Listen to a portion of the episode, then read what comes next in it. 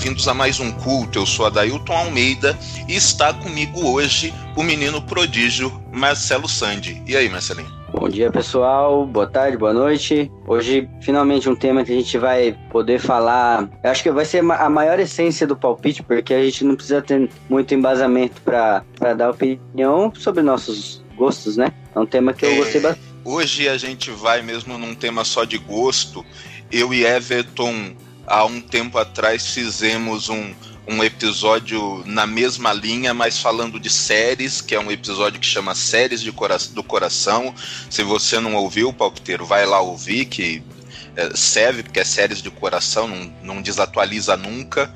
É, qualquer hora a gente repete um desses com você, Marcelinho. É, e hoje a gente vai na mesma linha, uma pauta que eu queria fazer há muito tempo, dessa outra paixão que nós três temos em comum, né? É, o Everton não está aqui hoje. É, o Everton tá, tá cuidando de, de coisas do aniversário da companheira dele, da Michelle. É, inclusive, já deixo aqui o nosso parabéns, feliz aniversário para Michelle. Então ele não está nessa pauta, mas a gente vai falar sobre livros, que é coisa que nós três gostamos e era uma pauta que eu queria fazer há muito tempo e vai dar certo dessa vez. A gente começa 2020 leve, né? A gente tratou de, de, temas bastante complexos o ano passado, mesmo quando a gente saiu da política, a gente tratou de coisas bastante que eram importantes ser tratadas, né? Mas temas mais pesados. Uh, e a gente vai abrir 2020 de um jeito leve. Não garanto que vai ficar assim, porque 2020 já começou, né, Marcelinho? Pois é. Daquele jeito. Mas para esse primeiro programa a gente vai falar dessa paixão. Antes disso, você não esquece, né? Faz contato com a gente pelos mais diversos meios, a começar pelo nosso site, palpiteísmo.com. Procura a gente também em todas as redes, a gente está lá no facebook.com.br palpiteísmo, uh, como arroba no Instagram e no Twitter. Você também pode mandar e-mail para a gente pelo palpiteísmo.gmail.com e é claro, segue a gente lá no Spotify, porque todos os episódios saem lá agora é, e você já faz o download. Não esquece também de pegar o celular de tudo quanto é amigo e parente, entra no Spotify deles e segue o palpiteísmo para a palavra de palpite chegar nessas pessoas também e interaja com a gente, né? Pelas redes sociais, pelo e-mail, pelo site, fica à vontade. O, o caminho é seu.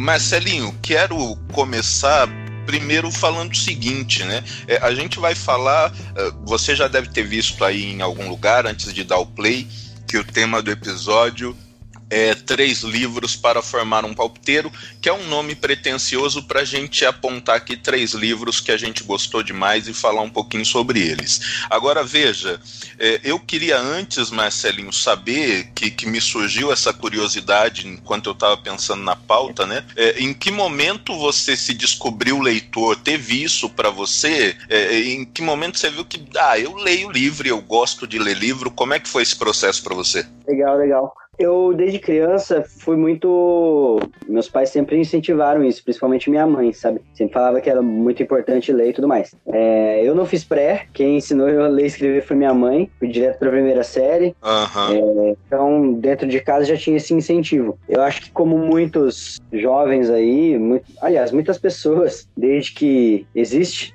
eu comecei com a Turma da Mônica, tenho até hoje minha coleção de gibis da Turma da Mônica. Eu acho que vai ser difícil me desfazer, porque tem um valor sentimental muito grande, e eu coloco muito valor sentimental nas minhas coleções aqui, nos meus discos, nos meus CDs, uhum. nos meus livros. Acho que eu comecei por aí, na Turma da Mônica. Quando eu me descobri mesmo, eu sempre gostei de ser, sabe, eu, era, eu não era muito bagunceiro quando eu era criança, eu era uma criança bem quieta, e eu, eu cresci muito sozinho, né?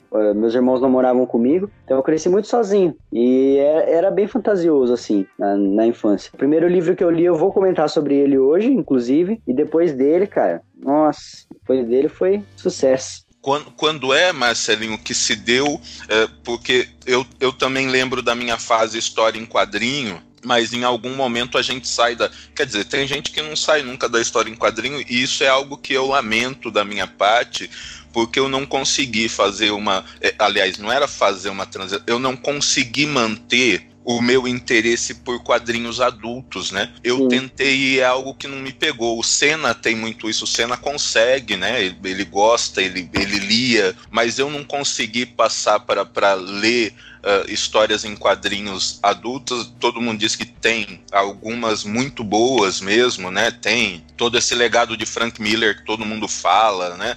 Mas eu não consegui fazer essa transição. Eu fui de história de quadrinho direto para os livros e aí me embalei nos livros. Você manteve história em quadrinho adulto também? Ou, ou, você em algum momento saiu da história do quadrinho, foi só pro livro? E aí, em que momento se deu essa transição? Você lembra disso? Cara, eu não tenho hábito hoje em dia de ler quadrinhos também, mas eu venho observado desde, desde esse esse boom de filmes de super-heróis, né? Uhum. O público, do, público dos quadrinhos cresceu bastante, até mesmo de gente que já lia livros, né? Sim. Foi a consumir quadrinhos a, após os filmes. Eu também li bastante, que eles têm muitas histórias, muitas lições, né? Por trás das histórias, não são apenas histórias de heróis. Inclusive de temas que a gente gosta, é, temas políticos, temas sobre autoritarismo, Sem fascismo, dúvida. tudo mais. Tudo com uma analogia bem, bem boa, né? Que às vezes até os leitores mais comuns não percebem. Mas a atualmente eu também não tenho o hábito, cara. O, tem dois, dois HQs que eu li que não são bem HQs, são livros que foram feitos em formato HQ. Que uhum. é o uhum. Clube da Luta, Luta 2 que não é, não é tão bom assim, eu não gostei é, tanto quanto o filme do o primeiro Clube da Luta e tudo mais, o livro também. Uhum. E o outro que eu vi recentemente, que é no mesmo formato, que é um livro em formato de, de quadrinhos, é um livro chamado Maus. Eu não vou lembrar o autor agora, mas que foi uma colega de trabalho que sugeriu, e é uma analogia ao nazismo com animais, como fez o George Orwell no Na Revolução, né? Exatamente, só que em quadrinho onde os judeus são representados por ratos, os nazistas são, são gatos, os poloneses são porcos. Essa é a analogia dele e você vê que em cada animal tem muita humanidade ali. Interessante. Eu, tô imaginando já esse episódio aqui cheio de presentinho, cheio de coisa que eu vou anotar para buscar depois. Vai ser interessante essa conversa. Vai, vai sim. Eu me tornei leitor eu posso dizer que assim, eu me tornei leitor numa fase em que era mais fácil se tornar leitor, pelo menos leitor de livro, né? Esse leitor de livro clássico, de andar com o livro na mão e tal, e de, de afundar a cara no livro. É, eu acho que isso vai ser um pouco mais difícil. Não é que a gente necessariamente vá deixar de ler, mas eu acho que formar um leitor hoje em dia é mais difícil porque, é, comparado com o período em que eu comecei a fazer isso, tem muita coisa disputando o espaço que seria do livro hoje com a criança ou aquele pré-adolescente que eventualmente poderia começar a mergulhar nesse mundo, né? Porque assim, eu demorei muito tempo para ter videogame meu, né? Eu fui ter videogame meu já adulto praticamente. É, a gente cresceu numa fase em que a rede social ainda não era esse boom todo, né? Que a internet não, não era, né, pelo menos grande parte da, da minha adolescência, a internet não era o que é hoje, então tinha muito menos coisa a disputar. É, na verdade, sim, o livro brigava com a TV e eu cresci numa casa onde a TV não se ligava durante o dia. É, esses, esses desenhos, programas infantis que, que a molecada da minha idade na época assistia, eu não via nada, porque a TV em casa ficava desligada durante o dia. Só ligava à noite para Jornal Nacional, novela e, e acabou, e vamos dormir. Então, como eu não tinha essas opções todas, é, não tinha bola para jogar toda hora, é, nos momentos em que eu não estava fazendo nada, eu pegava os livros, né?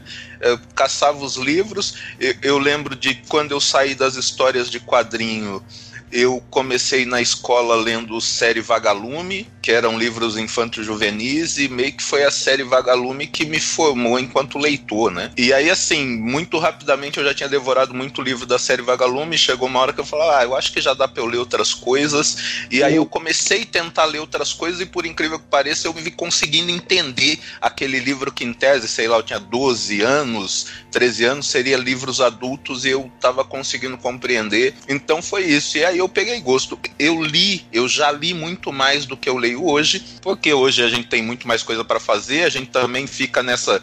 É, é, é muito mais disputado, né? O, o, nosso tempo, a gente divide o tempo com série também, o tempo livre, tô falando, a gente divide com série, com videogame, com, é, com, com filme, com um monte de outra coisa, com, com redes sociais todas, e eu leio menos, mas esse ano eu me botei o compromisso de ler uh, pelo menos um livro por mês. O desse mês aqui não está valendo muito a pena, eu nem vou comentar nesse instante. De repente a gente faz algum, algum programa mais para frente eu passo um apanhado de qual foi minha, minhas leituras mês a mês aí, mas a leitura virou um hábito para mim muito por conta disso, que era uh, o meu refúgio quando eu não tinha nada para fazer, né? E assim, meus pais me viam com o livro na mão, nunca foi um problema para eles, né? Eles achavam que eu estava uh, estudando, aprendendo alguma coisa, eu só estava mesmo eh, tendo uma fuga, como é hoje quando a gente faz quando vê uma série, quando vê um filme e coisa desse tipo. É legal, cara. E é engraçado, né? Tipo, atualmente a gente tem muita facilidade para ter acesso, né, à leitura. É, tanto Verdade. Com, com as mídias digitais, aí o PDF que facilita bastante. E eu, inclusive, recentemente adquiri um, um leitor digital da Amazon, o Kindle. E, ah, que legal. Nossa, cara, foi, foi uma das melhores aquisições que eu fiz, velho. Na, é sério, vida, eu sempre pensei.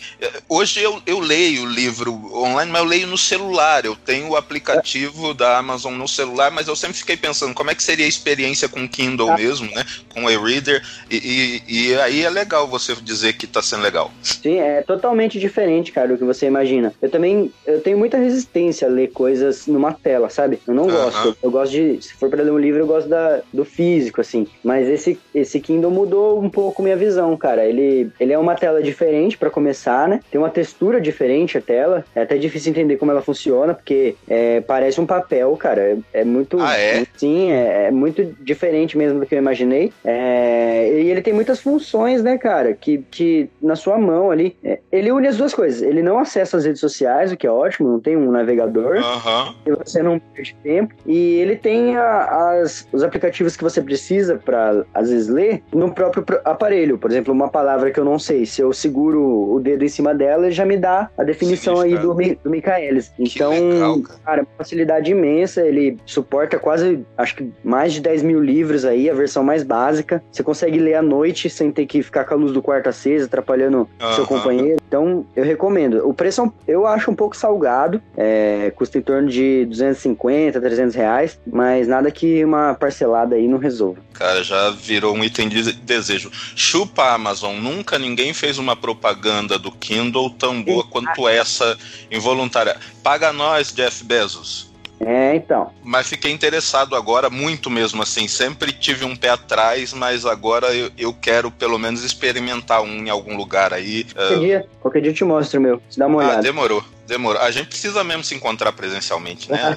vou, vou parar de falhar né, enquanto vocês fazem os convites aí, vamos se encontrar de verdade. Bom, vamos lá então, né, Marcelinho? Vamos parar de enrolar o, o palpiteiro que já quer saber quais são, já aviso o palpiteiro, uh, cada um de nós vai aqui falar de três livros. Esses três livros não foram escolhidos com base num, num critério de ser sucesso ou não ser sucesso, ou de, de, de ser uma obra literária aclamada pela crítica ou não, apesar de alguns serem. É, eu, a, a gente está fazendo essa análise baseada mesmo num, num, critério puramente pessoal, como o Marcelo disse no começo, é gosto de cada um, e, e eu acho que também está atrelado muito às minhas escolhas, pelo menos ao momento em que eu li e o que aquilo fez com a minha mente no momento em que eu estava lendo, né?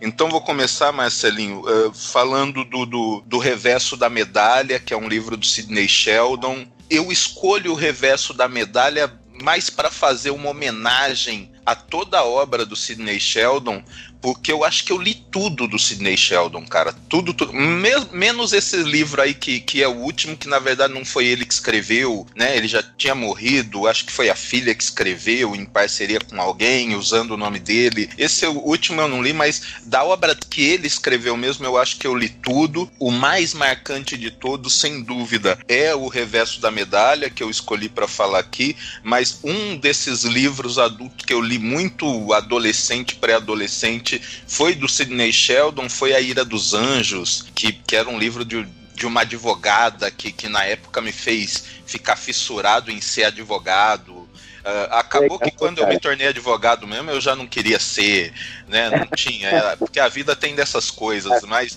mas na época isso teve uma influência para mim, porque eu lembro que cheguei na escola um dia professora naquela de perguntando pra criançada o que queria ser, eu falei que queria ser advogado, muito influenciado pelo livro, mas uh, li Ira dos Anjos, li Um Estranho Espelho, né, Lembranças da Meia-Noite, Outro Lado da Meia-Noite, tudo isso eu li do Sidney Sheldon, mas o reverso da medalha é, é uma saga, né, cara? Ele apresenta quatro gerações de uma família e você se envolve no livro de um jeito desde o começo, quando o cara tá relatando como é que é o esquema de, de extração de diamante na África. Você, Sim, cara. Isso tem toda a chance de dar errado e, na verdade, aquilo te fascina de um jeito que você quer saber se vai dar certo, se não vai dar certo, como vai ser. Se envolve de, com os personagens de um jeito que uma hora você tá amando, principalmente a personagem principal, né? Uh, Sidney Sheldon também tem muito isso marcado que ele, ele criava grandes personagens femininas, né? E, essa do reverso da medalha, que eu acho que era Kate o nome dela, pode ser que eu tenha Sim. errado. Kate é Black, lembro disso. É, é, é, tem hora que você tá apaixonado e fascinado por ela, e tem hora que você fala, por que, que essa mulher não morre? Né? Porque ah. como é interessante o enredo, é, é, é, legal falar disso, porque esse você também leu, né, Marcelinho? Então sim, acho que sim. você vai poder até tecer sim. comentários aí, mas esse eu indico assim tranquilamente. É claro que quando você começa a ler outras coisas depois, você percebe que o Sidney Sheldon era um, um, um autor de, de thriller, né? Assim, o, ele é um noveleiro, praticamente. Isso, a escrita dele tem muito essa dinâmica de novela, de, de, de uma série né? É, é, é uma escrita fácil que você se envolve, é, é, é dinâmico, né? Dan Brown bebe muito em Sidney Sheldon, né? É, é, esse Harlan Coben bebe muito em Sidney Sheldon, nenhum desses com, com a maestria, isso é meu gosto particular, né? Minha, é, minha opinião particular, nenhum deles com a maestria de Sidney Sheldon, que, que acho que fazia isso como ninguém. Então, eu acho que para quem eventualmente quer começar a ler, Sidney Sheldon é uma baita sacada. É, cara, se, eu, se eu pudesse falar alguma coisa para os novos leitores, seria evite Nicholas Sparks e tente Sidney Sheldon, cara. Vai ser uma, uma sensação maravilhosa que você vai sentir, você não vai se arrepender, não vai ter filme Água Quente com Açúcar depois sobre o livro. E então, leia Sidney Sheldon, cara, evite o Nicholas Sparks. Mas esse livro, então, O Reverso da Medalha, vai contar a saga, né? Assim, a, a personagem principal, essa Kate, ela atravessa todas essas gerações.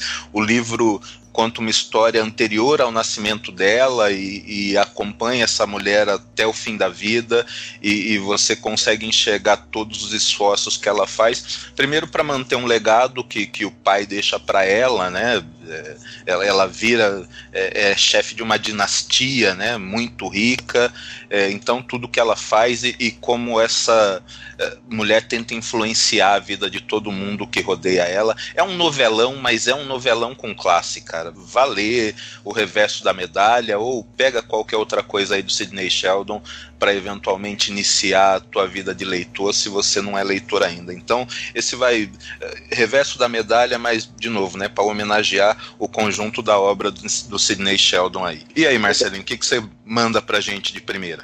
Então, eu vou começar pelo primeiro livro que eu li na vida, que foi Meu Pé de Laranja Lima, do José Mauro de Vasconcelos. Eu não li outras obras dele, mas, cara, essa, esse livro, cara, eu li ele acho que mais de dezenas de vezes, mais de uma dezena pelo menos, é certeza. Ah, é? é sim, cara. Nossa, eu gosto muito. É, ah, não por ser um livro maravilhoso, é um livro maravilhoso, mas não só por isso, mas por ter me tocado muito, sabe? Uma história que me uhum. toca bastante, assim. É, ele conta a história de um garoto Zezé, acho que de seis, sete anos no máximo, que vive na, na, numa família pobre do Rio de Janeiro. Ele é muito travesso, é um menino muito travesso. Ele é bem encapetado, assim. Ele é conhecido na vizinhança, na família, como filho do diabo, é, sobrinho, sobrinho não, afilhado do capeta. Só que é uma história, cara, por ser brasileira, sabe, que me atrai bastante, que tá no nosso ambiente aqui. Então você começa, eu não, eu não me reconheci, mas eu reconheci meu pai, sabe? Algumas, algumas pessoas mais velhas que me contavam coisas da infância nesse personagem. E ele é um personagem que, por sofrer muito com a família pobre, com, por é, sofrer violência doméstica e tudo mais, ele se ele acha essa fuga nas, nas travessuras e na, na imaginação. E ele faz dois amigos no, no livro, dois é um livro sobre amizade, cara. Ele faz dois amigos que, que são muito, muito, assim, são muito diferenciais na vida dele, sabe? Fazem muita diferença no, no, no, como ele vai se formando, como ele vai se portando. Porque apesar de ser um menino travesso, ele é um menino muito inteligente. E esses amigos despertam a parte boa dele, sabe? Ele, ele, ele dá uma pausa nas travessuras aí, ele começa a sentir as coisas. E todas as pessoas a quem eu indiquei esse livro choraram em público lendo. Então, para quem gosta de história triste, para quem gosta de, de, de, de, sentir uma. Sabe, se sentir humano uh, no uhum. momento da vida, assim, essa vida corrida, lê esse livro que se tiver. Só que se você tiver vergonha de chorar em público, recomendo ler em casa. Eu, eu, eu já quero buscar. Uh, meu pé de laranja lima, para mim, é, é, um nome comum, mas é sério, assim. É algo que me remete à infância teve uma novela. Ó, oh, eu posso estar muito errado, mas na minha teve cabeça novela, era uma novela da Bandeirantes. Teve novela e teve o filme, só que o filme ah, é, é? é, o filme é desse milênio ainda. O ah, Zé é? de Abreu. Zé de Abreu que faz, inclusive. Não fez muito sucesso, mas. E não é um filme ruim, cara. É um filme legal. É um filme ah. legal de ver, assim com a família, sabe? Fiel Mas, ao livro. É, mais ou menos. Não, é que é difícil, né, no cinema uhum. brasileiro, você conseguir. No cinema já é difícil você conseguir por conta do tempo. Sim. Agora, no cinema brasileiro, sem apoio e tudo mais, é mais difícil ainda. Eu, eu não recomendo assistir o filme primeiro. É, leia, leia o livro. Vou pro livro. Já, é, já me interessou. Tem essas coisas, né? Como eu citei lá do Nicholas Sparks, de virar filme e tudo mais. Quando você, quando você lê o C.J. Sheldon, ou quando você lê esse livro que eu falei, você não sente a necessidade, sabe? Sabe, de, de, de, um filme. Você constrói. Do jeito que eu construí as imagens na minha cabeça aos sete anos de idade, que foi quando eu li a primeira vez esse livro, até hoje elas vivem aqui, sabe? Eu não mudei um detalhe da, das coisas que eu imaginei na primeira vez que eu li. Então é, é bem legal esses livros que constroem essas imagens mentais na sua cabeça e, e você leva elas para sempre. E, e aí você falou de um lance que eu sempre comento isso, né? Que é nunca a mente de um diretor de cinema vai ser melhor do que a minha imaginação. É muito muito comum eu me decepcionar com os filmes de, de, livros que eu li. Inclusive, eu não sei se Reverso da Medalha virou é, obra cinematográfica. Os três livros que eu vou falar, eu acho que talvez exista alguma probabilidade de ter virado um audiovisual. É, um deles eu tenho certeza, mas eu, eu fiz questão de não assistir, porque eu tenho certeza que a minha decepção vai ser grande. Né? Tem um livro que, que não está nessa relação e que eu só vou passar por ele rapidamente, é, mas o, o Caçador de Pipas, eu fiz a ah, porcaria. Tá. Eu comprei o livro, Marcelinho. Eu comprei o livro e comecei a ler o livro no dia em que eu fui ver o filme. E eu tinha lido um capítulo do livro e fui ver o filme. E aí eu vi o filme e joguei o livro num canto e só fui pegar o livro dois anos depois, quando eu já tinha meio que esquecido da história. Porque Caraca. o filme me decepcionou de uma maneira. E aí eu cheguei no fim do livro em lágrimas, porque o livro faz sentido. Não é a melhor obra que eu já li, mas o livro faz um sentido, você entende tudo, tudo se amarra, enquanto o filme é um desastre, sinceramente, né? Com todo respeito a quem gostou do, do, do filme eventualmente. Agora, se, se teve alguém que gostou do filme, eu recomendo, vale o livro que você vai se apaixonar ainda mais por essa história, né? Então, é, é desanimador. O único livro que eu li e depois gostei do filme foi O Menino do Pijama Listrado, cara. Eu achei ah, é? infiel o filme ao livro. Pô, o único problema é que só no livro você consegue fazer um jogo de palavras, assim, interessante, sabe? Uhum. E eu achei, eu achei o jogo de palavras do livro, tipo, é essencial, assim, sabe? Bem marcante no livro. Uma coisa que, que as pessoas que já leram o livro, se falarem entre si, vão se entender, sabe? E uhum. no filme não, o filme não conta com esse jogo de palavras. Eu senti uma, uma, eu senti falta, sabe? Enquanto eu vi o filme. Mas é um filme que é muito fiel e é muito, é tão emocionante quanto o livro. Ah, legal. Bom, meu próximo é A Menina que Roubava Livros, do Marcos Kuzak. Eu, infelizmente, tive a pachorra de nem anotar o nome do, dos autores corretamente, mas eu acho que é esse mesmo. Salvo engano, é um livro de 2007. Eu devo ter lido em 2009. ainda com a capa original, né, que é uma capa que tem um desenho da, da morte com guarda-chuva, se eu não me engano, e, e, o desenho da menininha.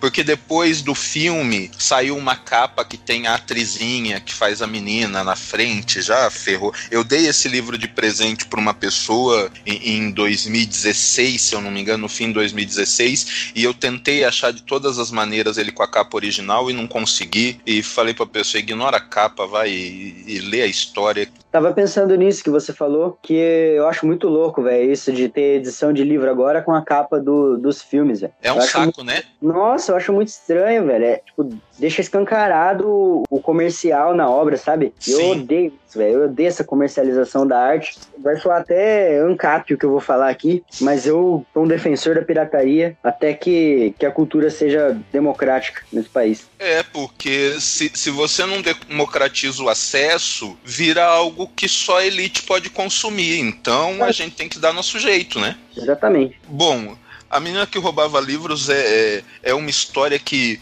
eu não tinha. A hora em que eu abri o livro, eu não tinha nenhuma noção do que eu ia encontrar. Quem, esse livro foi emprestado. Eu tenho que comprar esse livro qualquer hora, mas eu quero ver se eu acho num sebo para achar com essa capa que eu falei. É, porque quando você vai comprar hoje, você só acha com essa capa que tem a menina do filme. Eu quero ter esse livro para mim em algum momento, para poder emprestar para as pessoas também, porque essa história é maravilhosa. Mas a menina da faculdade me emprestou. A gente trocava alguns livros na época, era uma menina que lia bastante. Ela falou: Ah, tem um livro que eu acabei de ler que eu acho que você vai gostar, a história é muito boa. Mas assim, ela não me deu ideia nenhuma do que eu ia ler, do que eu ia encontrar. E eu abri o livro assim, sem esperar nada, né? E, e a primeira coisa que já te toma de assalto, e aí, perdoe o spoiler, mas meu, o livro é de. A gente aqui espera também que esteja falando com um monte de gente que já leu a obra e vai compartilhar é. esse sentimento com a gente. Mas a primeira coisa que me chama a atenção é que quem narra o livro é a morte. Ó que sacada do autor, cara. É verdade, eu, amo cara, essas coisas. Quando, quando o autor tem essas sacadas assim que você fala, pô, mas como é que ninguém pensou nisso antes, né? E ele apresenta a morte de uma maneira muito irônica, como se a morte fosse uma trabalhadora mesmo, né? Como se aquilo fosse um ofício. Ah, eu tenho que ir lá buscar a pessoa, pegar a alma dela para mim.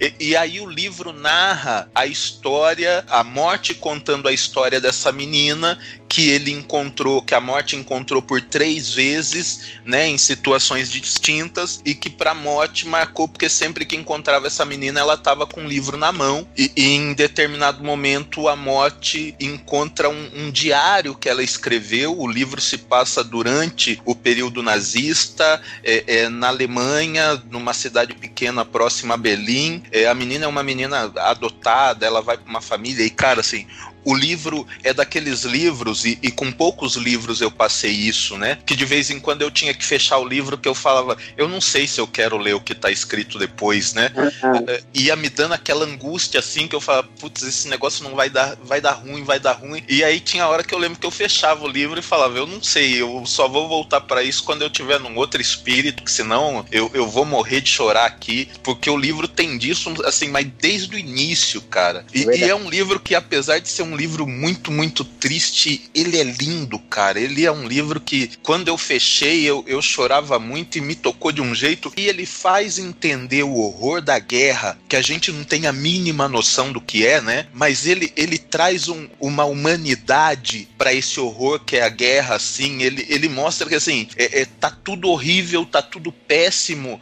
mas a, a, sua humanidade prevalece, né? A sua humanidade, a vida precisa continuar de alguma maneira, apesar de tudo isso.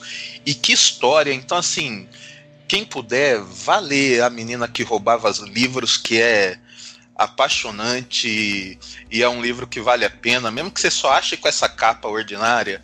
O conteúdo, eu vou te dizer, vale muito a pena para quem assistiu o filme e gostou do filme, eu não vi esse filme, eu fiz questão de não ver né? Eu não quero perder não. essa referência que eu tenho do livro. O que eu quero fazer com o livro é reler em algum momento, né?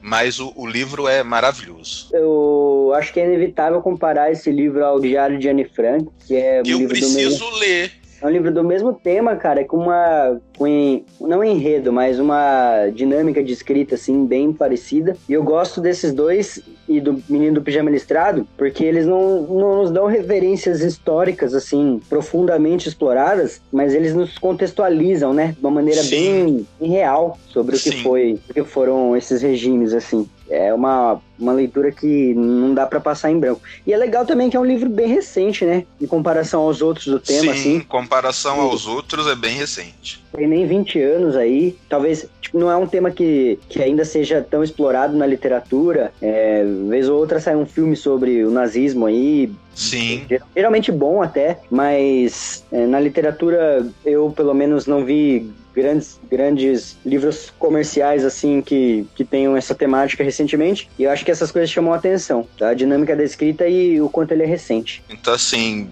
voem para a menina que roubava livros sem medo que vocês não se arrependerão. Marcelinho, o que, que você manda de próxima aí, para já Minha... me deixar empolgado? Eu, eu, o próximo que eu separei foi uma biografia do Walter Casagrande. É, Casagrande e seus demônios é o nome do, do livro. Deixa eu lembrar quem que escreveu, cara. Gilvan Ribeiro. Gilvan Ribeiro escreveu junto com o Casagrande, né? Foi, foi como o Casagrande contou as memórias aí. É, eu sou um grande fã do Casagrande. Eu fico até bravo com as piadas que são feitas é, reduzindo ele ao vício, ao vício em drogas e tal. Uhum. Fico bem chateado com essas coisas, porque ele é uma, uma figura histórica histórica muito importante no nosso país, tanto, tanto no futebol, né, quanto na história política aí do país, junto com o Sócrates na, na época da, das diretas. Democracia corintiana e tal.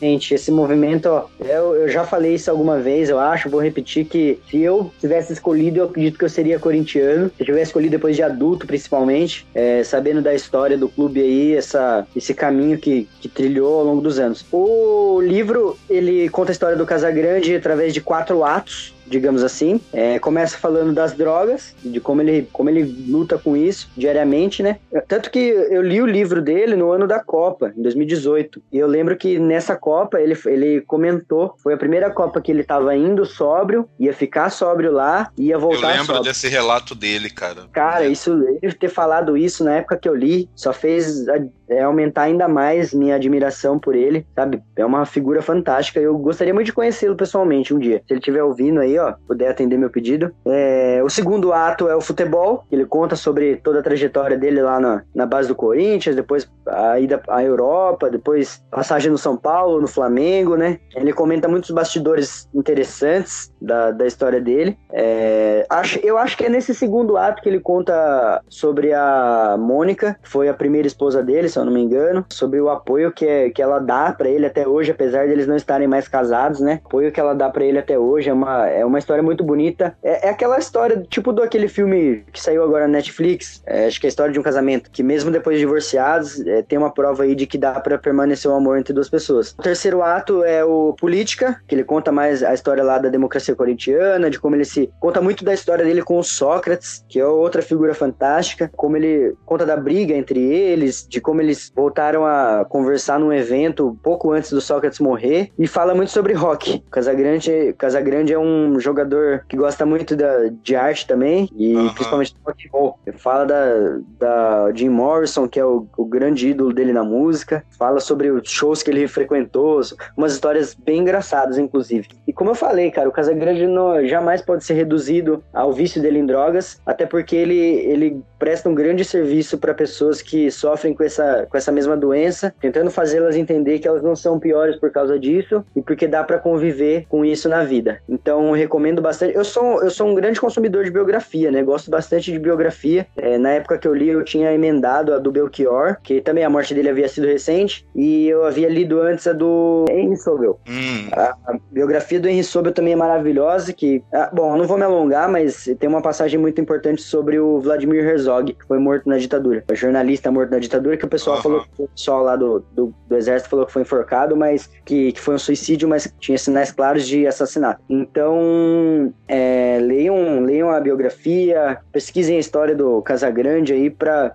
entender que ele não é aquela, aquela aquela caricatura que a gente vê comentando os jogos e os programas de esporte, não. Isso que você está falando, Marcelinho, que acontece com, com o Casão, que eu acho de uma desumanidade, também acontece com, com o Fábio Assunção, por exemplo. Exato. E eu acho tudo tão, tão baixo, cara, assim. A gente precisa respeitar o ser humano. Eu posso não gostar, sei lá, do, do, do Casagrande jogador, né? Porque é assim que ele era figura pública. Enquanto jogador, enquanto comentarista, ele é figura pública. E eu posso não gostar do que ele fala como comentarista. Eu poderia eventualmente não gostar do estilo dele enquanto jogador, que eu pouco vi jogar. A mesma coisa se aplica ao Fábio Assunção. Eu posso questionar toda a obra dele. Não é o meu caso, né? Que eu acho até que ele é um ator que conseguiu superar a, a, a pecha de galã, né? De, de, de rostinho bonito. Eu acho que ele tem alguns trabalhos questionáveis, mas alguns trabalhos bastante bons, né? É, mas eu acho muito desumano quando a gente resume essas coisas a, a um aspecto específico da vida da pessoa. No caso desses dois, é, é, em drogas, né? Eu acho de uma desumanidade tremenda. Ah, é isso, cara, que eu tenho para falar. Leiam, leiam o livro e pesquisem a, a, vida do Walter Casagrande Jr. Cara, é maravilhoso. Bom, você tá vendendo tudo para mim assim, porque já tô interessadão também. A última biografia que eu li, uh, não gostei tanto, cara. A última biografia que eu li foi uma biografia do Zé Dirceu e que cara, tem uma abordagem muito enviesada. Ele, não gostei. Ele tava, ele tava aqui em frente de casa na quinta-feira, velho. Teve Sério mesmo? Sim, teve o lançamento do livro dele aqui no, no Cindy 15. É, e tava, tinha uma galera aqui, velho. Tava, é, só que eu não me interessei também. Também não, eu não tenho interesse de ler, porque eu imagino como que deve ser a narrativa, assim. Mas interessante. Como o último livro que a gente vai comentar, a gente, eu li recentemente, e o Adailto tem uma história com esse livro, a gente vai deixar ele por último e eu vou emendar a minha terceira indicação, que é um livro chamado Pornopopeia, é, do, autor, do autor chamado Reinaldo Moraes. Eu gosto desse livro porque recentemente também, não tão recentemente, mas pelo menos nos últimos 10 anos, os jovens gostaram muito de ter descoberto Charles Bukowski e a narrativa dele, bem crua, bem suja, sabe? E o pessoal gosta de ler o jovem mais vagabundo aí, jovem que gosta de. Vagabundo não, usei uma palavra errada. Mas aquele jovem que tá meio assim, ó, na vida, sabe? Que tá descobrindo as coisas ainda, quer saber o que fazer, às vezes sente um pouco de falta de apoio e se apega a essas leituras. O Pornopopeia é um livro de um. que conta a história de um autor, de um, de um cineasta falido, fez sucesso com um filme que, que sustentou ele por bastante tempo, só que o dinheiro desse filme acabou e ele tá tentando, tá na tentativa aí de escrever um novo filme para entregar a quem ele vendeu, né? Ele vendeu antes de escrever. E ele também conta a história de um, de um viciado em drogas e conta toda essa epopeia dele aí. É, eu acho que é um filme, é um livro em três atos, que eu me lembro, contando três longas histórias assim sobre desse, desse personagem. E o que mais me faz gostar é, é um livro de acho que mais de 500 páginas, assim, sabe? É um livro longo. Só que é muito rápido, cara. As coisas acontecem muito rápido nesse livro, uma história com muita emoção, assim, coisas que você consegue se imaginar vivendo, sabe? Não é nada, não é num cenário fora da, da nossa realidade, é, é bem urbano o livro. É, se passa em São Paulo, inclusive, tem passagem na Rua Augusta, tem toda, toda essa parte suburbana de, de São Paulo é retratada no livro. Como eu disse, ele foca muito na, na escrita, na, na maneira que ele é escrito. Então o conteúdo pode ficar assim em segundo plano. Não é uma história, uma história de encher os olhos e tudo mais. Só que são história, é, uma, é uma história divertida, sabe? Uma história bem divertida, pesada, bem crua assim. E quem gosta desse tipo de leitura, tipo Bukowski, vai gostar bastante, até, até por ser um autor brasileiro, né? Eu citei três autores brasileiros aí, sou um ávido consumidor da cultura do nosso país. É, esse livro aí vai atrair muitas pessoas que gostam desse tipo de leitura. Já, já tô interessado no Pornopopeia também, vou ler para para ver o, o, que eu acho, mas olha só, é, é, até interessante, né? É, sem combinar, acabou que eu escolhi três autores da gringa e, e, o Marcelinho escolheu três autores brasileiros e realmente a gente não, não havia combinado isso. Quando a gente trocou a lista, a relação com outra, que a gente percebeu isso. Não significa que eu não leia brasileiro também. Eu, eu tive a minha fase de ler os clássicos da literatura brasileira, eu, eu li Machado, eu, eu li Lima Barreto. Então, assim, tudo que você imaginar aí de, de, de, de classe. Eu li Clarice Lispector, Manuel Bandeira. Então, assim, eu, eu tenho bastante coisa de literatura brasileira. Todos eles foram importantes para minha formação, mas como eu estou trazendo aqui três livros que tiveram impactos relevantes em mim em momentos distintos, né? Nenhum autor brasileiro chegou nisso. Se a gente fosse fazer uma lista mais extensa, talvez entrasse algum, mas é, a minha memória afetiva com autores brasileiros é muito boa, né? Assim, eu, eu lembro de eu me divertir muito lendo, por exemplo, Triste Fim de Policarpo Quaresma. Eu lembro que Memórias de um Sargento de Milícias é um livro que eu me diverti muito. O Curtiço, é, é, eu, eu li o Curtiço e Macunaíma são dois livros que eu li assim que, que, que mexem com a questão da libido, né? Eram livros que eu falo, caramba, olha o que os caras escreviam nessa época e tal. Então, eh, teve também minha fase de literatura portuguesa, de, de ler muito essa de Queiroz, então, Crime do Padre Amaro, A Relíquia e tal. Li Saramago, inclusive ensaio sobre a cegueira ficou aqui, assim, entra, não entra, entra, não entra. Tava na lista dos cinco, Marcelinho. Quando a gente reduziu para três, acabou saindo o ensaio sobre a cegueira, mas que é outra obra interessantíssima. Então, assim, eu acho que é, para o palpiteiro que está ouvindo, saiba que que livros tendem a ser bom em qualquer língua, né? E o bom é a gente fazer essa variação mesmo e também não se prender a, a estilos ou a, a determinadas. Ah, ah, eu só leio uh, romance, ah, eu só leio livro de ficção científica. Uh, tenta sair um pouco da caixa e, e ler tudo. E é claro que vai ter coisa que você vai gostar mais, vai ter coisa que você vai gostar menos, mas eh, se der essa abertura, né? Leia o que cair na mão, que você vai saber filtrar depois o que é, é melhor e o que é pior, é, mas todos eles vão te impactar de alguma forma, todos eles vão te causar uma transformação de alguma forma, e acho que isso é extremamente válido, né? Vai por esse caminho que vale a pena. Vamos lá então, né, Marcelinho? Fala do último, Admirável Mundo Novo, do Aldous Huxley, que eu li tem mais de 20 anos, é um livro que eu li assim na, na, adolescência mesmo, muito moleque, mas é um livro que eu foi o primeiro livro que me fez começar a questionar o que está escrito na bandeira do Brasil, por exemplo, que eu falei, é talvez esse negócio de ordem não seja necessariamente um negócio legal. Pô, Admirável Mundo Novo apresenta aquele universo distópico pra caramba, onde o ser humano nasce em garrafa, onde todo mundo é meio uhum. gêmeo. Cara, como é que isso aqui, como é que uma mente comece, consegue imaginar um negócio desse, né? A coisa que mais me impressionou no livro, assim, num contexto geral, era aquilo assim de imagine uma sociedade onde você já é programado para ser uma determinada coisa e ter prazer em fazer aquela determinada coisa só porque você foi programado para aquilo, parece um negócio tão doentio, mas em certa medida as sociedades tentaram fazer isso numa escala menor e talvez tentem até hoje, né? E resultou em coisas na linha de um nazismo ou nas castas indianas em que a pessoa tem que morrer na condição em que nasceu. O livro faz uma abordagem crítica sobre isso.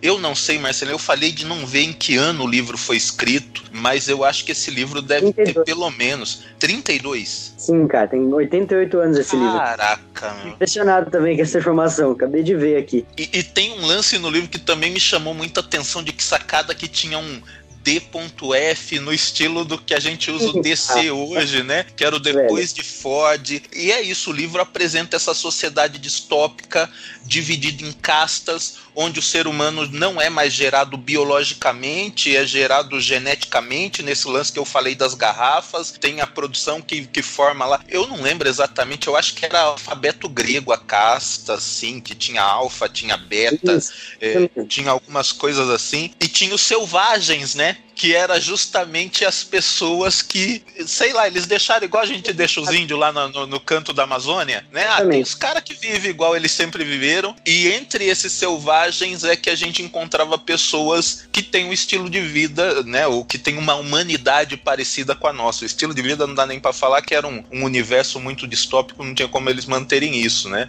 É, mas nessa sociedade distópica da casta não tem, não tem família, né? Não tem relação relação afetiva. Eu lembro que o livro relata muito que eles é, se refugiavam no sexo porque ninguém era de ninguém e, e tinha uma droga que eles tomavam, que eu Soma. vou lembrar o nome. Soma, Soma. era esse o nome? Tinha Sim. uma droga que eles tomavam assim, toda vez que eles começavam a ficar com os pensamentos meio triste, meio deprimido, de que, que é isso aqui, que sentido tem isso, tomava soma para fugir desse mundo. Então, assim, além dele apresentar esse universo que questiona tanta coisa e como o livro é atual hoje, né? Ainda tem uma trama entre personagens extremamente é, interessante. Os personagens em si são extremamente interessantes, né? É, é, o menino selvagem entre aspas, que a gente percebe que é o protagonista do, do, do livro é, é, uma figura que com um final majestoso, né, na minha opinião, assim, um dos grandes sinais de livro, porque eu lembro, o cara era tão inquieto, tão inquieto, tão inquieto, quando ele achou que encontrou aquilo que ele esperava encontrar, ele se decepciona também e fala não é aquilo. E eu não vou dar spoiler, leia o livro, vá. Marcelinho, suas impressões aí sobre Admirável Mundo Novo. Cara, agora que eu pesquisei o ano que ele foi lançado, eu fiquei até meio impressionado, cara. Não imaginava, eu achava que era algo pós-nazismo, assim, sabe? Eu também, pra... eu também. Então, e é engraçado, cara, tipo, o cara ousar negar a existência de Deus, de família, de convenção sexual em 1932, cara. Sim. Isso é muito, muito louco. É, eu gostei bastante. É engraçado como você. No começo eu fiquei um pouco confuso, assim. Eu, eu acho que acho que essa confusão pode ter surgido do, de quando ele foi lançado, que ele mistura mistura diálogos, é, de momentos diferentes, de ambientes diferentes. Sim, é, tem isso. Tem, tem, que ler com atenção. E, nossa, eu gostei bastante, cara. Eu, eu, você começa achando que o protagonista vai ser um, um cara e no final é outro diferente, que, que você começa a se identificar assim com um, mas você vê que não é bem aqui. Ele não tá tão certo assim quanto você acha. Ele tá... A história começa focada no diretor, né, cara? Eu acho que era, ele era meio diretor, alguma coisa é. assim. O interessante disso, Marcelinho, desculpa te interromper, mas só pra eu não perder isso, é que eu lembro que eu fiquei pensando que, assim, esse cara é, é para mim um exemplo, assim, de é, quer conhecer uma pessoa, dê poder para essa pessoa, né? Ele é muito, ele, ele reflete muito esse ditado popular. Sim, nossa, muito legal isso. Muito, muito boa a, os elementos que ele usa, né? Pra, ele imaginou um universo futurista que no fim realmente algumas coisas existiram, né? Eu acho isso muito louco, cara. É verdade. Eu, eu, li ele, eu li ele numa pegada só, assim, ó. Apesar de ser uma leitura que não é tão fácil quanto, quanto outros, eu li ele numa, numa paulada só. Acho que duas vezes que eu peguei para ler, eu terminei. Foi uma, acho que foi uma indo pra praia, outra voltando, sabe? No ônibus. Uhum. E, cara, não conseguia parar, assim, pra, pra para ver o que ia acontecer, para ver onde que aquilo ia chegar, porque não, não parecia, não parecia que, ele ia te, te fazer um, um final para você ficar, ó, oh. e ele realmente não faz, mas você fica com aquela pulga na cabeça, assim, cara. Sim. Sim. Questionando, questionando, muitas coisas da construção social, né? É muito, muito louco também essa, essa divisão de classes, porque é total usando a crítica comunista, né? A crítica do Marx, criticando essa luta de classes, assim, mostrando que as pessoas inferiores são necessárias para a existência de uma sociedade perfeita, entre aspas. Então, você falou de, de Marx, eu lembro que na época em que eu li o livro, porque a, a, o personagem principal uma das personagens tem o sobrenome de Marx. Sim. E, e, e na época em que eu li o livro, eu fui ver que alguém falava que era de propósito para fazer uma referência a Karl Marx, realmente. E na época eu nem sabia quem era Karl Marx direito, né? Mas o Aldous teve até essa sacada, cara. Exatamente, eu gosto muito, velho. Gostei muito, até porque, assim como eu, como eu me peguei numa época é, viciado em biografia, agora eu tô lendo muita distopia, é, e eu acho que dos, dos três, assim, que eu, que eu li recentemente, esse deve ser o primeiro, deve ser o que eu mais gostei. Pra, pra citar uma distopia mais recente, que foi lançada mais recentemente, tem o um livro que agora teve o filme em 2014, chamado Doador de Memórias, que também é, brinca com esse negócio de sociedade perfeita, sem sentimentos e tudo mais. No livro é mais, é mais, é mais interessante quando você percebe um certo elemento da história do que no filme, porque o filme acaba te dando um spoiler, por ter que construir visualmente, desde o começo, é, a maneira de você perceber esse elemento. Essa frase minha ficou bem escondida, assim, acho que eu consegui esconder bem, deixar o pessoal curioso aí pra procurar ler o livro e depois ver o filme, para entender do que eu tô falando. Mas, é, voltando a Admirável Mundo Novo, é, eu gostei muito dos personagens, eu consegui identificar, os personagens né, são elementos da sociedade, assim, é, consegui identificar muita coisa e, e essa, essa, essa maneira de imaginar as coisas é muito louca, cara. Como ainda mais louca agora que eu vi o ano que foi lançado. E, e aí, assim, duas coisas interessantes é, é, é, a influência desse livro até em outras formas de, de arte. Você já falou do, do, do cinema, dessa pegada de o quanto influenciou outra, obras cinematográficas, né? Talvez tenha também inspirado outras obras literárias, mas a gente tem na música brasileira, né, duas músicas que fazem referência explícita àquilo que a gente encontra nesse livro e, e é uma crítica social também, que é Admirável Gado Novo do, do, do Zé Ramalho, que, que é uma música muito famosa do, do, do Vida de Gado, que todo mundo deve conhecer, e Admirável Chip Novo da, da, da Pete, né, que é uma música também que está baseada no, no, contexto do, do livro. Admirável Gado Novo não é uma música sobre o eleitorado do Bolsonaro, só para deixar claro. Ah, verdade. Fechou. Dedo de prosa? Ah, dedo de prosa, né? Mas primeiro quero dizer que eh, o tempo passou muito rápido, foi um. Sim, cara papo muito bom, cara. Que é muito bom falar sobre aquilo que a gente gosta, né? A gente vai fazer outras dessas. Você, palpiteiro, vai mandar pra gente aí também os seus três livros, né? Que, que fizeram sentido para você, que foram importantes para você e o porquê. Conta lá pra gente, ou nas nossas redes sociais, ou manda por e-mail, que a gente quer muito saber o seu palpite.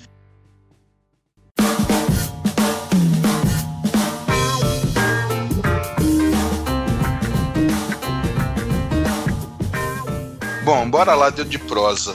Dedo de prosa tem dois papo bravo desse início de 2020, né, Marcelinho? Vamos começar falando primeiro sobre o nosso ex-secretário da Cultura, Roberto Alvim. E esse papo se estende porque eu quero sair do Alvim para terminar na Regina Duarte, né? Mas todo mundo viu o que esse cara fez, que foi assustador.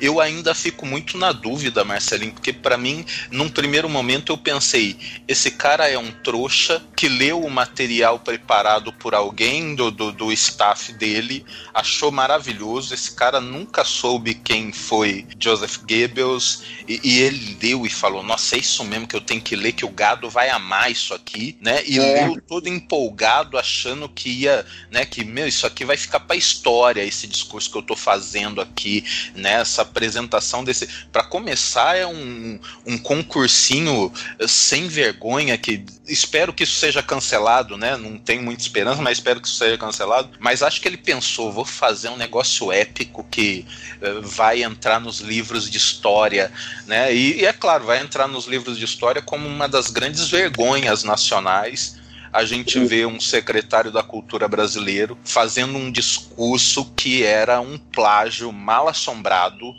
né, do discurso do, do, do chefe de comunicação né, da, da do nazismo, uh, Joseph Goebbels, e que é assustador a gente pensar que em 2020, no Brasil, no Brasil, a gente está tendo esse tipo de coisa dentro do governo.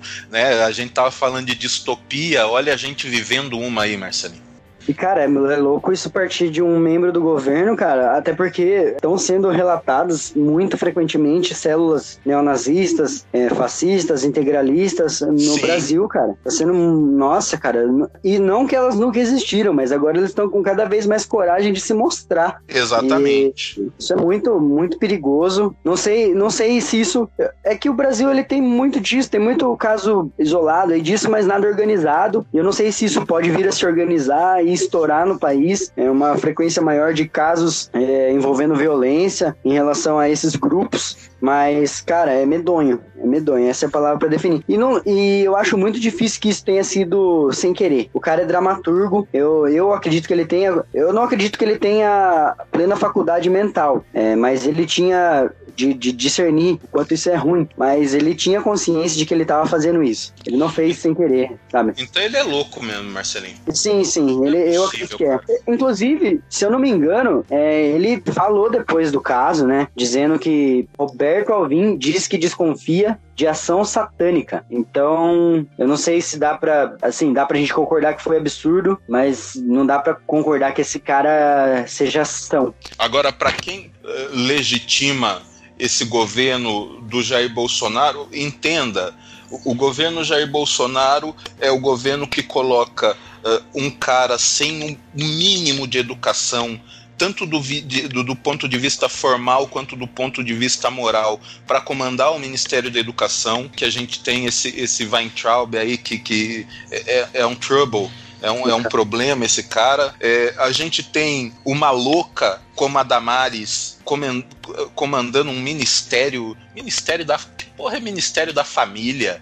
né? Ah. Bota outras coisas lá, mas que porra é Ministério da Família? O que, que é família para esse governo, né? É, a, a, gente tem, teve recentemente esse lance de botar um negro racista para comandar o, o, negócio lá da, da, cultura negro, da cultura afro. Então é, é uns negócio, cara, que, que a, e tudo vai passando meio como ah, é normal, tá tudo bem. Olha pra economia, olha o Guedes, né? Olha o Guedes, olha o Moro, que são dois boçais também. A gente já vai falar do Moro na sequência, mas fica nessa. A, a gente teve ontem, ontem eu vi um vídeo da, da polícia do, do, do Paraná. Não sei se você viu isso aí, mas tirando os instrumentos é, de, de, um, de um grupo de meninas que estavam ensaiando um lance de maracatu numa cidade de praia do, do Paraná, numa truculência, arrancando os instrumentos da menina, levando as meninas presas, elas filmando isso. Em determinado momento, uma grita, né? Enquanto os policiais estavam saindo, grita fascista. Ele volta todo revoltadinho, perguntando quem gritou fascista. E a menina cara, fala, mas por quê? Você vai bater na gente? Cara, é um vídeo horrível. É, é um, é um negócio, é umas coisas que está acontecendo nesse governo, porque vê, é, é, absurdo atrás de absurdo. E quando é que a gente vai perceber que vai chegar uma hora que não vai dar para voltar para trás, porque a gente já vai estar tá tão perdido, cara? Eu não sei mais. Além, esse fato aí que você citou foi muito interessante, porque teve agora também, a, eu não lembro quem, acho que é diretor da Funarte, né? Que deu declaração sobre o rock aí, que levar drogas, que leva sexo, que leva. Verdade. Eu não sei, cara, é, é complicado demais ali. Se acho que a arte, a arte no país é, é um negócio tão, tão necessário para as pessoas, é bem lúdico, né? Para as pessoas entenderem o que acontece. E se isso começar a ser controlado, vai, vai ser triste, vai ser muito triste. O que eu fico aqui me perguntando, Marcelinho, é o que mais vai precisar acontecer para a gente entender que não dá para seguir por esse caminho? É vai isso, cara. uma hora em que eu sei lá, a gente tinha muito que tá na rua. O povo foi pra rua por conta de coisa tão menos significativa. Agora a gente tá aceitando esses, esses comandantes de, de, de pasta que tão, são todos chancelados pelo, pelo chefe do executivo que são pessoas que, que fazem apologia a nazismo, a, a, a, fascismo, são racistas, são xenófobos, são homofóbicos, são misóginos e tudo isso parece que tá todo mundo de olho tapado, ou ah, não quero ver, ou, ou ah, é cortina de fumaça. Eu tô realmente assustado, assim, 2019 já foi um ano pesadíssimo para mim, já foi um ano muito desesperançoso com tudo, não é tudo que a gente tem lido ou ouvido, não é mera notícia, né? Isso está muito próximo da gente, porque a gente tem, eu, eu tenho visto quanto desemprego tem pesado para pessoas próximas de mim ou quanto pessoas próximas de mim têm se submetido a subempregos para conseguir né, ter o mínimo de dignidade, conseguir comer e ter um lugar para morar. Tem gente aí empolgado porque ai, a economia, a economia só tá ficando boa para quem já tem muita grana, porque para quem tá Exato. tá pobre, a gente tá cada vez mais pobre, cara. Tá lamentável. Exatamente, exatamente. E, então... e na substituição do, do Robert, é Roberto Alvim, né, é o nome dele. Na substituição dele veio uma pessoa que, né, é, é, eu não sei se foi uma afronta à Globo, não sei qual era que, o que se passa na cabeça dessa pessoa, né? De convidar, convidar alguém, não sei baseado em que, para assumir essa pasta novamente. É um total descaso, né? Ele mostra total descaso. Só precisa ter alguém ali simbólico para mostrar quem, quem que manda. É, eu acho que essa sua colocação da provocação é a que mais deve se aproximar do real, da real intenção dele, porque se a gente busca é, qualidades. Claro que eu não estou falando aqui de qualidade artística, não estou questionando o quanto Regina Duarte era boa ou mal atriz, isso nem cabe aqui, né? Não caberia com qualquer ator que fosse. O que eu estou falando é de que histórico ela tem de, de engajamento na, na, na, em políticas públicas pela arte. Pode ser que isso exista, mas eu sinceramente desconheço, porque para mim a única coisa que me vem na cabeça é que ela é uma puxa-saco do governo Bolsonaro de primeira hora e que isso qualificou ela para ser é, indicada como secretária. Inclusive, ele prometeu reativar o Ministério da Cultura para ela, né? Inclusive, só para certificar a desqualificação dela, é uma notícia de que ela deve 319 mil reais à Lei Rouanet. É uma total hipocrisia, né? Acho que Puts, ele nem pensa responder.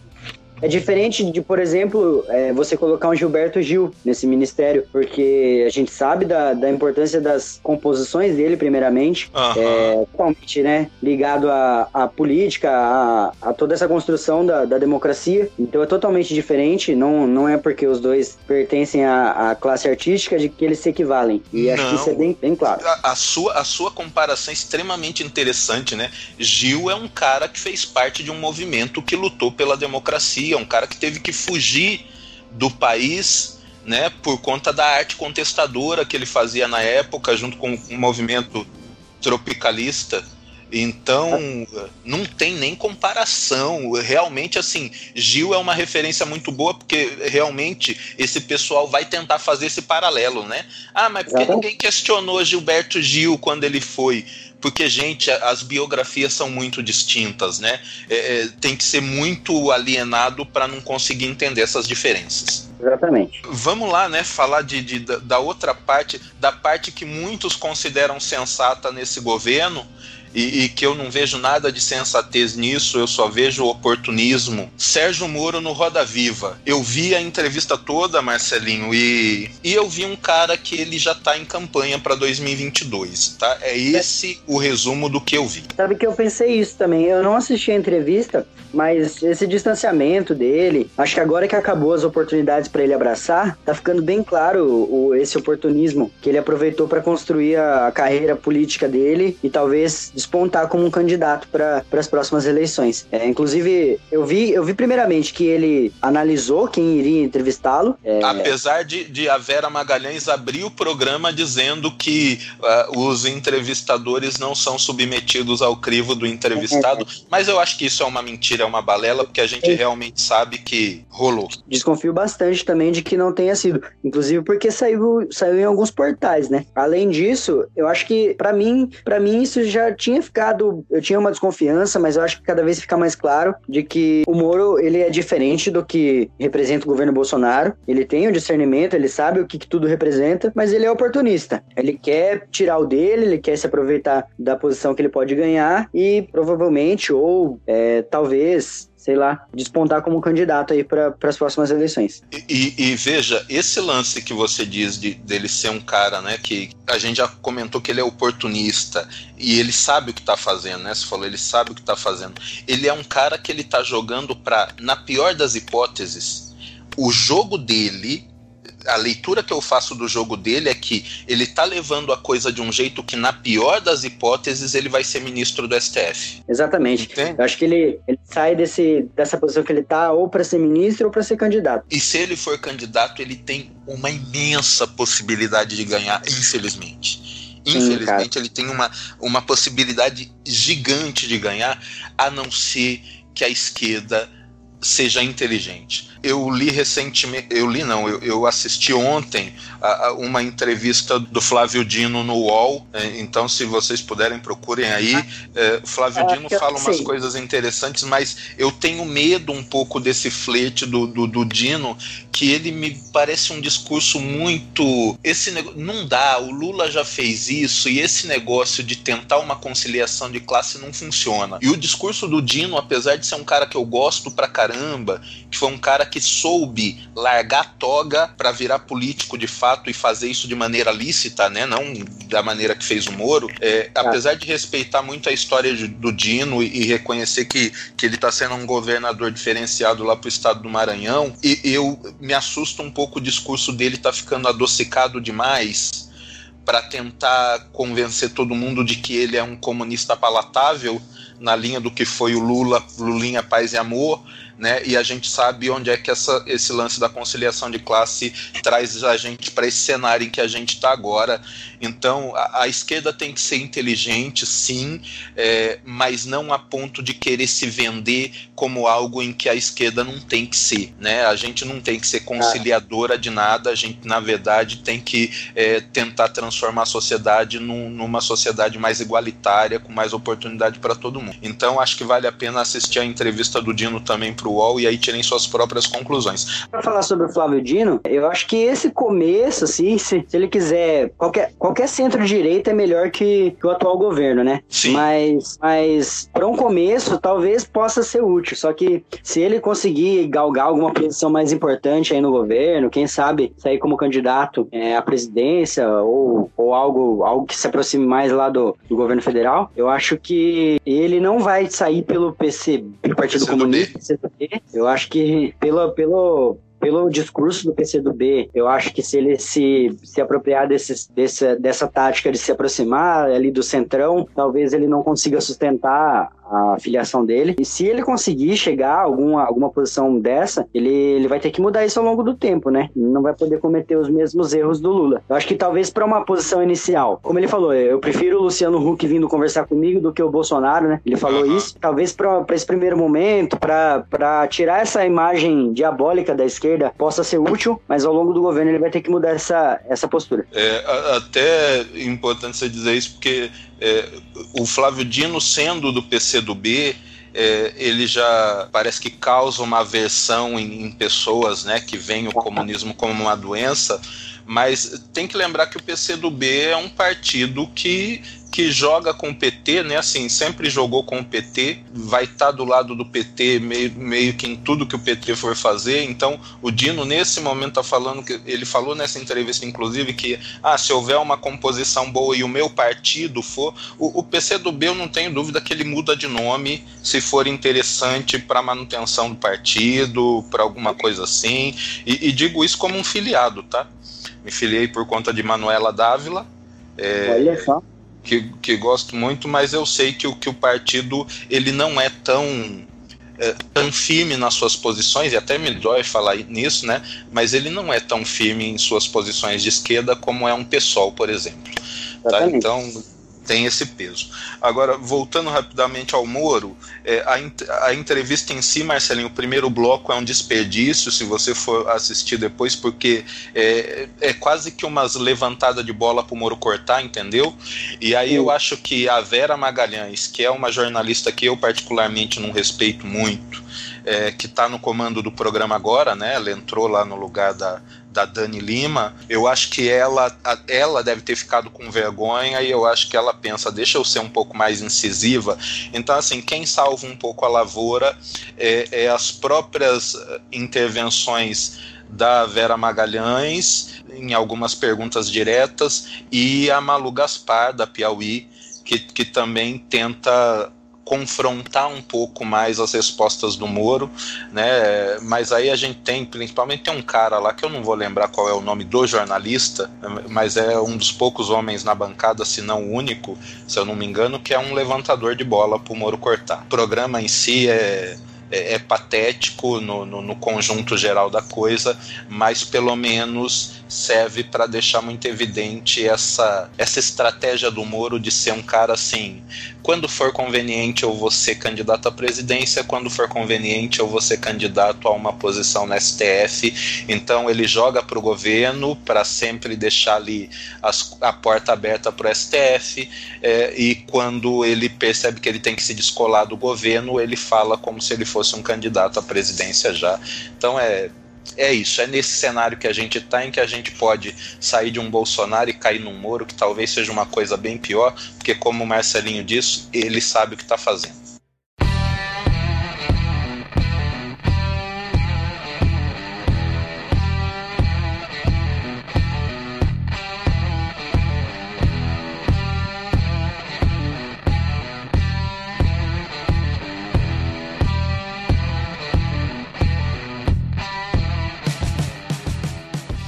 Bora então para os presentinhos.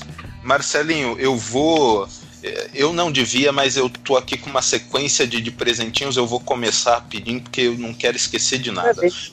Primeiro eu quero reforçar, eu, eu no, no, último episódio eu falei rapidamente enquanto eu estava indicando o chá do 5, uh, eu indiquei um episódio em específico com a Rita Van Hunt.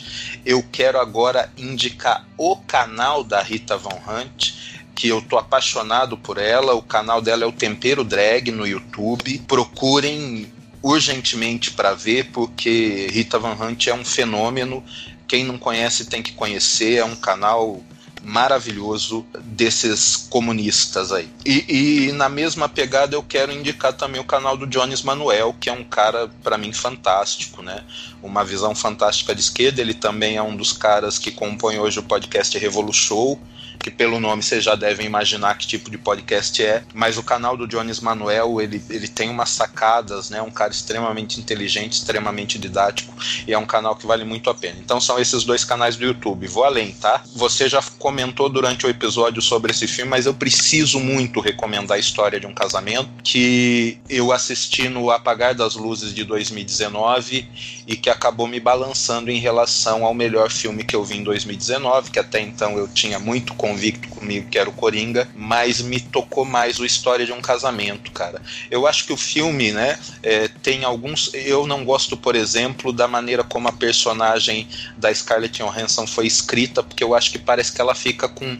A atuação dela é muito melhor que a do cara, mas o papel dela me parece menor. Ela me parece, assim, me parece que a personagem dela já está extremamente resolvida e desenhada, enquanto só ele tem conflitos. Então isso me incomodou um pouco, mas mas de qualquer forma é uma história linda, cara, e eu sei que você também já assistiu, porque quando eu mandei o comentário no, no grupo do Palpiteísmo, você já comentou que, que tinha visto, e, e é um filme que me tocou profundamente, história de um casamento.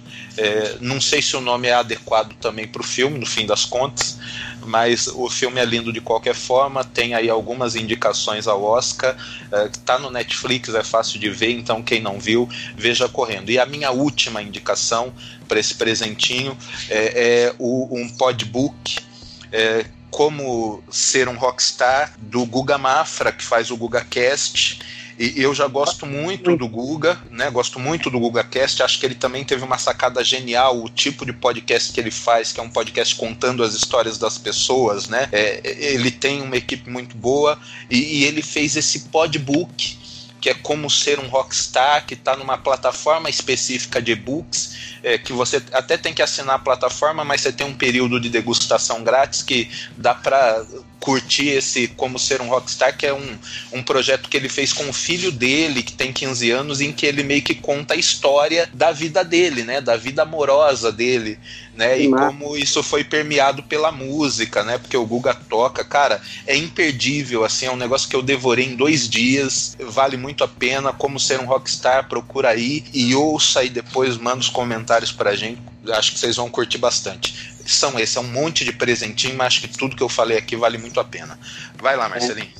O GugaCast eu ouvi um episódio dele com o Lucas da Fresno, eu gostei bastante. Eu preciso ouvir o restante dos episódios. Ah, que é um. Ele fez uma série especial, acho que chama Letra e Música. Exatamente ele fez com alguns, algumas figuras do rock nacional, tá? Todos os episódios são muito interessantes. Você viu com o Lucas da Fresno, veja os outros também. É uma série especial é, dentro do podcast que chama Letra e Música, mas ele tem muitos, muitos episódios interessantes, né? O GugaCast é, é um, um, podcast que vale muito a pena. É né? um podcast de entrada para o mundo dos podcasts, muito assim. É, é fácil de ouvir, é gostoso de ouvir, vale a pena.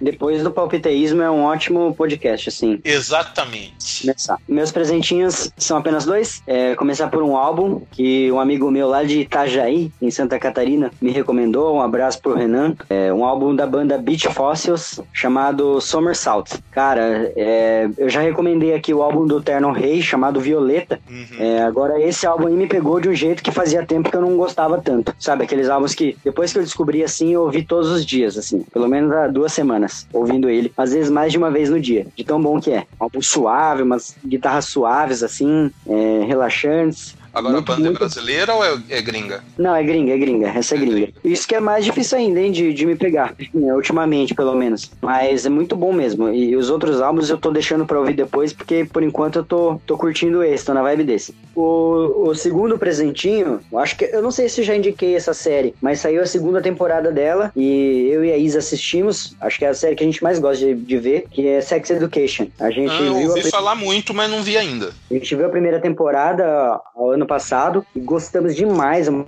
é uma série que trata sobre sexo de uma maneira muito didática, sabe? Uma maneira muito clara, realmente para você mostrar para seu filho adolescente, para seu filho pré-adolescente que tá entrando agora na vida sexual e tal, que é, é muito boa mesmo, assim envolve várias questões sobre, sobre sexo, sobre DST, sobre a é, descoberta da sexualidade, né? Homossexualidade e tudo mais. Então, saiu a segunda temporada agora e é tão boa quanto, quanto a primeira. Eu e a Isa, a gente assistiu, tipo, no sábado e domingo, assim, ó, os oito episódios. A gente, quando, quando chegou no último, a gente achou até que tivesse mais. Passa muito rápido, é uma série muito boa, assim. Todos Legal. os personagens, os personagens são bem construídos, é, a história é bem construída, é bem cativante, assim, é bem legal de ver e é muito educativa. Tá na lista já. É isso. Bom, então são esses, gente. Acho que é isso. A gente quer saber tudo de vocês. A gente quer saber dos seus livros, a gente quer saber também o que você achou das nossas indicações nos presentinhos. A gente também quer que vocês façam um comentário de vocês em relação ao que está achando desse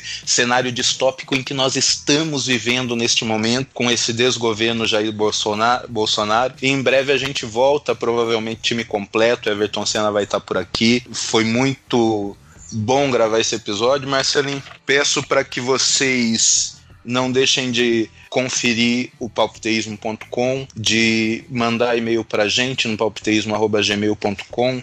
Também procura a gente lá nas redes sociais e fica à vontade para curtir, comentar, compartilhar. facebook.com.br palpiteísmo, arroba no Instagram e no Twitter e, de novo, né, estamos lá no Spotify, então segue a gente no Spotify, compartilhe a gente no Spotify, bota na sua playlist do Spotify, né, cria playlist e compartilha com os amigos, deixando o Palpiteísmo, os episódios do Palpiteísmo lá. A gente volta em breve. Esse ano aqui a gente vai bater o recorde de episódios lançados, hein? Me comprometo. Boa, é... tamo junto. É, assunto não vai faltar, porque não tem como.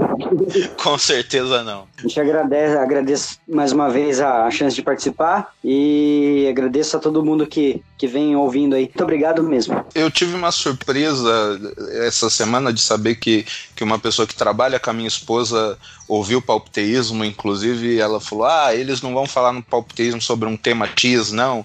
Né? Então fiquei feliz. Acho que é Bárbara o nome dela. Se ouvir isso aí, obrigado pela, pela audiência, tá, Bárbara? O Palpiteísmo tá aqui. Quando quiser participar, interaja com a gente aí pelas nossas redes sociais. É imenso prazer ter você como ouvinte. É isso? É isso. Obrigado, é senhores, por nos acompanharem. A gente volta em breve. Tchau.